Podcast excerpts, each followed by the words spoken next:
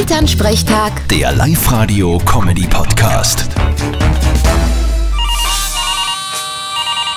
Hallo Mama. Grüß dich, Martin. Hast dich schon informiert, was auf dich zukommt? Inwiefern? Eine Erbschaft? Nein, das hat noch Zeit. Nein, hast schon dein Jahreshoroskop gelesen? Ah, grad, nein, habe ich noch nicht.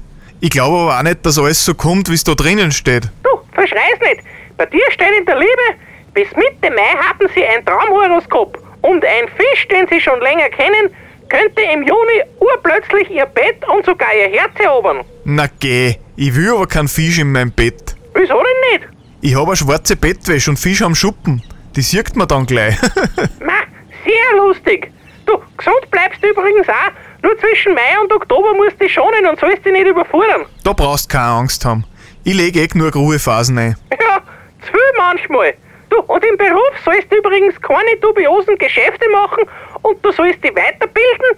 Das sichert deine Position und bringt mehr Gehalt. Das mit der Weiterbildung wird schwierig, Wieso denn? weil ich alles schon perfekt beherrsche. Vierte Mama. Ja, dein Selbstvertrauen möchte ich haben. Vierte Martin. Elternsprechtag. Der Live-Radio-Comedy-Podcast.